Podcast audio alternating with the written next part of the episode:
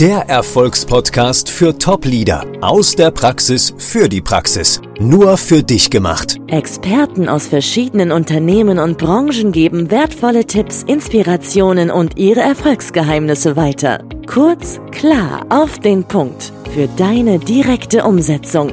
Von A wie Achtsamkeit bis Z wie Zeitmanagement. Der Erfolgspodcast macht dein Leben als Top-Leader leichter. Von und mit Marion Maasholder. Herzlich willkommen, liebe Beate, in meinem Podcast Menschen und Unternehmen stärken. Ich freue mich, dass jemand aus meiner Heimat, das heißt aus der Heimat meiner Eltern, die sind nämlich beide im Großraum Bremen geboren, meine Geschwister auch. Und deswegen verbindet uns schon was, denn du lebst im Großraum Bremen, Bremerhaven. Herzlich willkommen, liebe Beate. Herzlich willkommen, sage ich. Danke für die Einladung, Marion. Ich freue mich, hier zu sein. Beate, du blickst auf so unglaublich viele Jahre Erfahrung im Gesundheitswesen zurück. Als Diplom-Pflegewirtin, Pflegeberaterin und als Coach. Und du sagst, Krisen sollen als Chance genutzt werden und Kommunikation ist für dich der Schlüssel. Was kannst du denn unseren Zuhörern heute mit auf den Weg geben, warum du behauptest, Kommunikation ist der Schlüssel? Ja, ich war, wie gesagt, schon jahrelang in der Pflege tätig und das Hauptthema, was ich immer wieder festgestellt habe, egal in welchem Unternehmen ich tätig war, wie kommunizieren wir mit uns, wie kommunizieren wir mit anderen. Und da gab es immer Schwierigkeiten. Und wir denken ja nicht immer nur, das könnte gut sein, sondern wir erkennen immer so dieses, das funktioniert nicht, jenes funktioniert nicht. Und oft sind es Missverständnisse in der Kommunikation, weil man sich nicht in die Situation unbedingt in den, des anderen hineinversetzen kann. Das ist das Außen. Man hat ja unterschiedliche Beziehungen, jobmäßig, familienmäßig. Und im Gesundheitswesen kamen ganz viele Gespräche. Da hat man mit Kunden zu tun, mit Patienten zu tun. Man hat mit Unternehmerchefs zu tun, die sagten, ich weiß nicht, was die Mitarbeiter haben, die machen nicht das, was sie sollen. Die Mitarbeiter sagten, ja, der Chef ist nicht zufrieden. Was will der eigentlich von mir? Und es gab immer Missverständnisse. Das eigentliche Problem ist aber, in dieser ganzen Zeit habe ich auch gelernt, und das zeigen jetzt ja auch die Jahre, die Bilder, die man jetzt im Moment hört, dass immer mehr Personen aus der Pflege ausscheiden. Selbst Ärzte sagen immer mehr, nein, jetzt nicht mehr, weil sie einfach in ein System gefangen sind, wo sie nicht mehr miteinander richtig kommunizieren können. Und da ist es dann wirklich, dass sie ausgebrannt sind. Und genau diese Situation hatte ich auch. Ich habe immer gearbeitet, habe immer irgendwie, war fleißig, kennt jeder aus dem Alltag. Dann sagt man immer, naja, ich bin ja achtsam. Aber in Wirklichkeit war man nicht achtsam, weil man hat immer nur nach außen geguckt, habe ich das alles erledigt. Wenn ich meinen Job erledigt habe, kam die Familie dran. Wenn die Familie frei hat, dann kam die Freizeit. Aber es war eigentlich ein Hamsterrad in das nächste zu gehen. Und wo war denn da die Achtsamkeit? Und dann war irgendwann der Punkt bei mir erreicht, als Frau hat man ja eh so diese Neigung. Ich bin verantwortlich für alles als Mutter, Kind, also Tochter, ja, Tante, wie auch immer. Und dann nimmt man sich immer weiter zurück. Und irgendwann war ich still und hatte gar keine Stimme mehr. Ich habe nur noch funktioniert und hatte gar nichts mehr zu erzählen. Und als ich den Punkt hatte, wo ich dann ausgebrannt war, da war das wie so ein ausgehöhlter Stein. Und das ist das, was ja viele im Moment erleben. Sie funktionieren, sie machen, aber sie sind nicht wirklich glücklich. Und das liegt daran, dass man das Wort Achtsamkeit nicht so beherrscht, wie wir uns das immer vorstellen. Und das ist das Besondere an Kommunikation. Was hättest du dir denn in dieser Situation als Mitarbeitende von deiner Führungskraft gewünscht? Was, äh, was hätte da besser laufen können?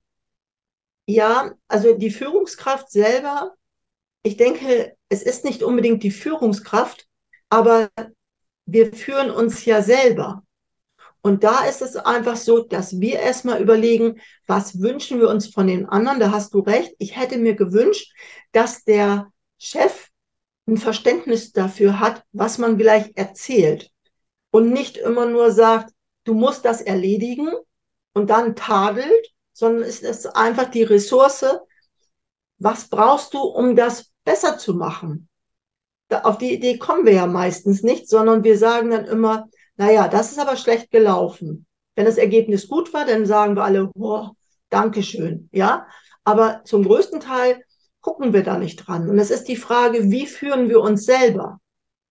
Und ich glaube, da ist der größte Schlüssel, dass man einfach überlegt, ja, wie, wie kann ich das besser machen? Bei sich ankommen. Wir reden immer von Wertschätzung, Achtsamkeit, Anerkennung.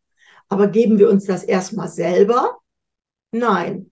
Jeder, der in der Führung drin ist, denkt ja immer, er muss führen. Aber das ist ein Führen, wo die Mitarbeiter auch wirklich zueinander kommen. Also die gleichen Werte vielleicht finden. Und das ist die Kommunikation, wo man viel mehr erreicht, als wenn man immer nur sagt, das hat nicht funktioniert und jetzt musst du das. Das ist ja mehr so ein Überstülpen. Also ich höre jetzt raus, klar, Selbstführung ist die Kompetenz schlechthin, denn wenn ich mich selber nicht führen kann, wie soll ich dann Mitarbeitende führen? Und wenn ich Mitarbeitende nicht gut führen kann oder die sich nicht gut geführt fühlen, ist auch keine Unternehmensführung in dem Sinne richtig mit den guten, positiven Ergebnissen möglich. Das verstehe ich alles. Aber jetzt sagst du, Werte, Werte spielen auch eine Rolle da kann es natürlich auch mal schnell zu Konflikten kommen, denn die Wertvorstellungen von Menschen können ja durchaus auch unterschiedlich sein. Wie sind denn da deine Erfahrungen? Da fängt es schon an. Wir haben unterschiedliche Werte, die dürfen wir auch haben, aber dieses Akzeptieren, dass jemand eine andere Meinung mal vertritt, aber die Toleranz, den anderen dessen Meinung auch stehen zu lassen, das ist ja eine Gleichwertigkeit. Und das ist ja schon in der Kommunikation so also man hat ja so ein Schubladendenken. Ich weiß nicht, das kennst du sicherlich auch und es kennen bestimmt viele von uns. Wir sind ja nicht nur auf der Arbeit so, sondern wir sind ja auch in anderen Beziehungen so. Wir packen schnell Menschen in eine Schublade und dann ist man da drin. Wenn jemand sagt, ach, ich habe aber diese Werte, die mir wichtig sind. Ja, ich rede immer von Achtsamkeit. Ja, wenn man sie nicht lebt, kann man sie auch nicht erfahren wenn man sagt, Wertschätzung, ich möchte wertgeschätzt werden, aber ich schätze mein Gegenüber nicht wert. Ja, wieso soll ich, soll der denn meinen Wert schätzen, wenn ich ihn nicht wertschätze? Und da fängt es ja schon an mit der Kommunikation, dass man dann immer sagt, naja, der ist aber blöd, ja, oder der taucht ja nichts, oder ach, die, ne, das ist die mit den roten Haaren. Und schon ist man in einer Schublade drin und dann hat man gar keine richtige Kommunikation mehr, weil derjenige ja alles schön abgelegt hat und das Gegenüber hat gar keine Chance, mal zu sagen, hi, ich bin mal was anderes. Nämlich das eigene Potenzial in sich zu entdecken, auch in der Kommunikation, ist ja ganz groß. Aber wir nehmen es nicht wahr. Und das ist das, was ich in Unternehmen festgestellt habe. Da laufen viele Mitarbeiter rum, die viel mehr Potenzial haben, aber die nicht wertgeschätzt werden in ihren Sachen. Dann kommt ja auch noch gleich der Konflikt nach dem Motto, ah, die macht ja alles, was der Chef sagt. Und diese Gedankengänge, die damit zu tun haben, haben auch was wieder mit der Kommunikation zu tun. Und wenn man dann sagt, ich konzentriere mich erstmal auf meine eigene Kommunikation, wie spreche ich überhaupt mit mir, ist es erstmal der wesentliche Bestandteil. Weil ich kann das Außen nicht verändern, aber ich kann meine Kommunikation mit mir verändern und damit habe ich auch gleich eine andere Kommunikation nach außen, weil ich vertraue mir und das tun die wenigsten, weil sie haben Angst, dass sie irgendwas verlieren können oder dass ihnen jemand was wegnimmt. Das ist so eine Mangeldenken, was da in der Kommunikation manchmal auch rauskommt. Und wenn ich aber bei mir angekommen bin, ein Selbstvertrauen habe, selbstbestimmt, verantwortungsbewusst mit mir umgeht und sage, hier ist jetzt auch mal in der Kommunikation ein Nein, ein klares Nein. Nicht, ich weiß nicht, eventuell, ich muss mal sehen. Das sind ja alles Ausflüchte, die wir suchen, damit wir das Nein nicht sagen müssen. Und so gehen wir auch mit uns selber um. Und das ist nicht gut. Also ich kann das alles nachvollziehen, was du gerade gesagt hast. Ich, wir sind ja hier im Führungskräftekontext unterwegs Ich habe das aber jetzt so rausgehört, dass du hauptsächlich über die Mitarbeitenden gesprochen hast, dass die erstmal mit sich im Reinen sein sollen. Ich würde aber lieber eine Ebene drüber anfangen. Wie ist es mit den Führungskräften? Also meine Erfahrung ist, dass ähm, die eine Vorbildfunktion ausüben, ob sie es wollen oder nicht. Wir haben alle diese Spiegelneuronen und im Grunde tun die Mitarbeitenden im meistens das, was ihnen vorgelebt wird. Das ist meine Erfahrung. Ich weiß nicht, ob du da eine andere hast. Und hier geht es für mich darum, was können die Führungskräfte tatsächlich besser machen, damit die Mitarbeitenden das im Fokus haben. Genau, also das ist nicht nur auf den Mitarbeiter bezogen, sondern du hast vollkommen recht. Die Führungskräfte selber haben genau diese gleichen Gedanken. Sie sind nur eine Etage höher und denken, na ja, ich, sie haben ja noch dieses Machtpotenzial, was man als Leitung hat, aber eine gute Führungskraft hört auch zwischen den Zeilen und geht auf bestimmte Sachen genauer ein, fragt mal nach und stülpt nicht einfach nur über nach dem Motto, ja, muss jetzt so funktionieren. Als Leitung, also sprich als Unternehmer auch nochmal ganz genau reflektieren. Da fehlt mir immer der rote Faden. Der rote Faden in der Kommunikation zwischen dem Chef, dem kleinsten Unternehmer, das geht ja eigentlich so immer runter, aber da weiß der eine manchmal nicht, was der andere eigentlich von einem will. Ist das so, dass es heute noch opportun ist, dass es runtergeht? Oder reden wir nämlich heute viel mehr über Augenhöhe, dass die Mitarbeitenden sich was ganz anderes wünschen als die klassische Führung, die wir vielleicht noch mal früher erlebt haben? Genau. Also ich denke mal, es gibt ja unterschiedliche Führungsstile, aber dieses Ellbogenprinzip, das gibt es zukünftig nicht mehr. Ich hoffe es wenigstens nicht. Obwohl ich es sehr viel noch im Unternehmen immer wieder feststelle, weil wir sind als Einzelkämpfer ja erzogen worden. Und dann haben wir dieses Ellbogenprinzip. Ich muss dahin, ich bin besser, statt ein Wir-Gefühl zu entwickeln. Dass der Kollege nicht unbedingt der Konkurrent ist oder dass die Führungskraft ist ja selber oben auch, dass sie einfach anders kommunizieren kann, auch mit den Mitarbeitern. Und das heißt, man muss sich selber gut kennen.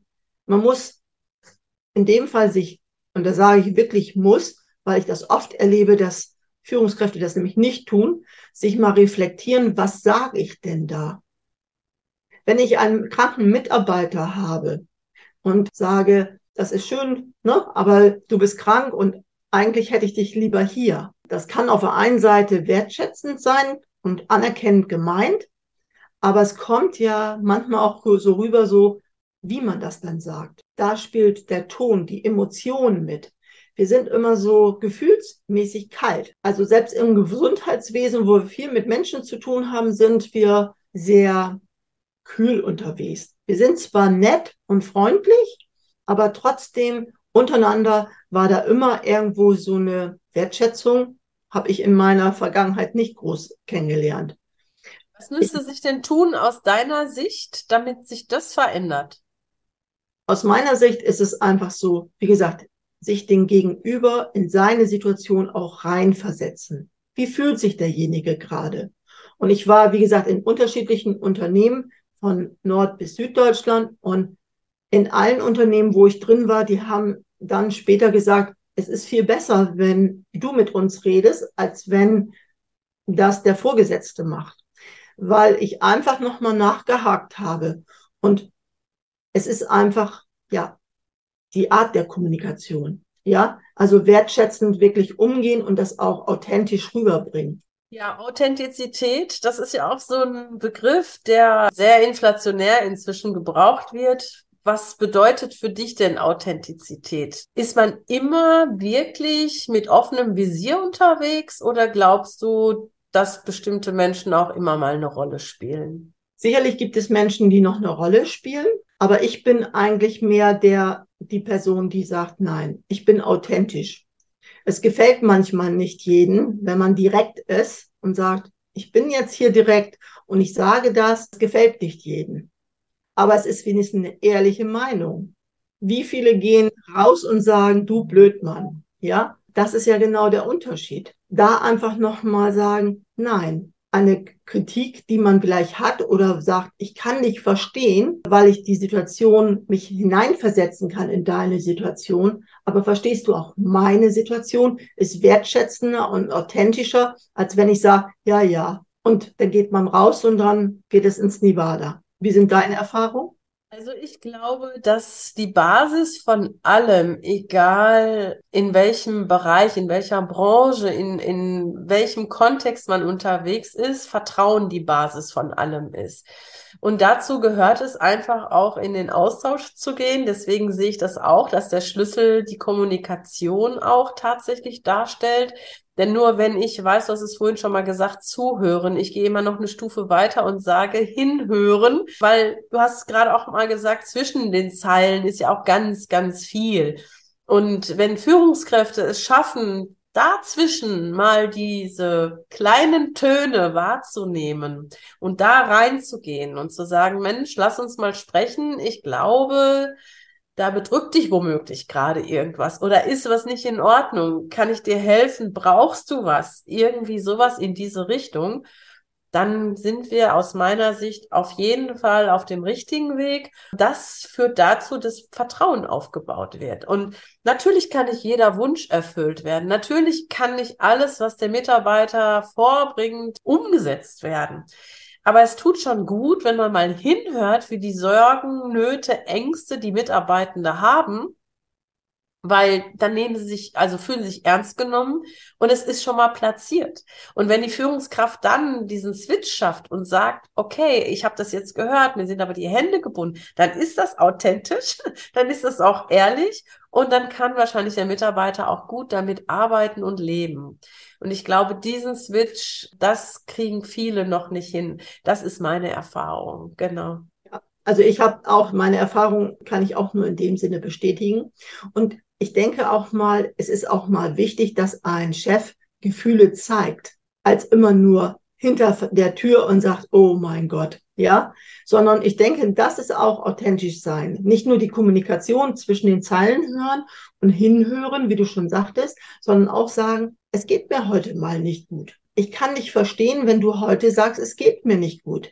Das ist nochmal so ein ganz anderer Gedankengang, der viel mehr wertgeschätzt wird und Vertrauen vermittelt, als wenn ich immer nur sage, ja, ich habe immer nur gute Tage. Das haben wir nicht. Wir haben, jeder hat einen schlechten Tag.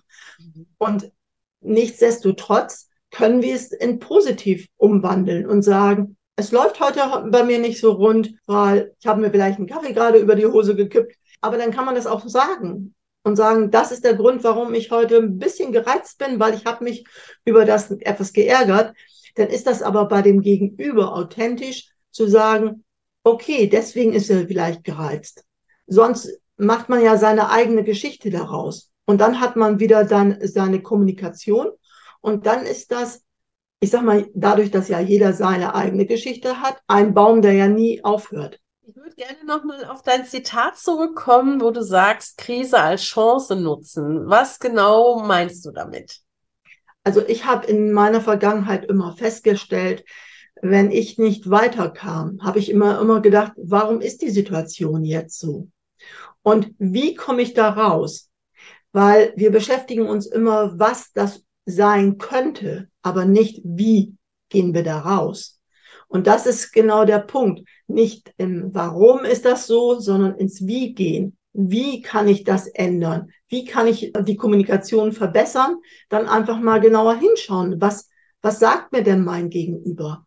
Statt immer nur zu sagen, ja, das ist ja weil, und dann kommen ja die tausend Erklärungen, wofür. Aber es löst nicht das Problem. Das Problem, die Herausforderung ist einfach aus der Krise heraus zu erkennen, es ist ja viel möglich. Man kann ja auch mal neue Strukturen gehen.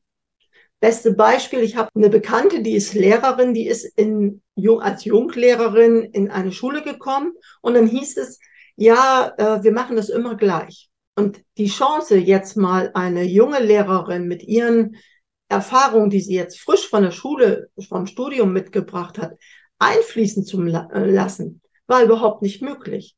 Und das ist ja auch in Unternehmen oft so. Die Alten sagen, nein, das haben wir immer schon so gemacht. Und dann ist das mit der Kommunikation genauso. Man ist so unflexibel. Und wenn man in den Krisen dann sagt, okay, jetzt schauen wir mal, was, was bietet uns dann die Situation? Ich meine, wir kennen jetzt alle das C-Wort. Äh, vor paar Jahren war Homeoffice noch ein Tabuthema, das ging ja gar nicht. Und jetzt haben wir dieses C-Wort, ja, und schwupp waren auch, viele im Homeoffice, ja. Und andere, man hat das 15 Jahre oder 20 Jahre vorher immer gesagt, das ist nicht möglich. Und das ist mit der. Das ist immer so lange nicht möglich, bis es einer vormacht oder uns äußere Umstände dazu zwingen. Ne? Ja, genau. Was, liebe Beate, mit Blick auf die Uhr, wir haben schon unsere Zeit erreicht. Ja. Würde ich gerne am Abschluss von dir noch einen wichtigen Tipp hören. Was sagst du unseren Führungskräften als den Tipp von Beate Greve? Also als Tipp würde ich sagen, komme bitte an selber zu dir, ja. Kenn dich oder lern dich selber kennen, kenn deine Werte, kenn dich selber, lieb dich selber, vertrau dir selber und spiegel das bitte nach außen. Super. ich alles genauso in dieser Reihenfolge. Beate, wie kann man denn mit dir in Kontakt treten? Wenn der eine und der andere sagt, Mensch, da möchte ich mehr erfahren, das äh, ist spannend für mich, wie kann man dich erreichen? Also ich bin auf LinkedIn, ich bin aber auch auf Instagram unterwegs unter www.beategreve, w mit wie Wunsch. da kann man mich dann finden. Ja, deine Shownotes werden wir natürlich auch unter diesem Podcast einstellen. Mir bleibt jetzt nur noch zu sagen, herzlichen Dank. Genau, ich wünsche der ganzen Welt da draußen eine gute Kommunikation, keine Missverständnisse, sondern räumt sie aus, sprecht miteinander und achtet auf euch. Vielen Dank, Beate. Dankeschön, Marion. Bis dann. Tschüss. Bis dann. Der Erfolgspodcast für Top-Leader aus der Praxis für die Praxis. Nur für dich gemacht. Experten aus verschiedenen Unternehmen und Branchen geben wertvolle Tipps, Inspirationen und ihre Erfolgsgeheimnisse weiter. Kurz, klar, auf den Punkt. Für deine direkte Umsetzung. Von A wie Achtsamkeit bis Z wie Zeitmanagement. Der Erfolgspodcast macht dein Leben als Top-Leader leichter. Von und mit Marion Maasholder.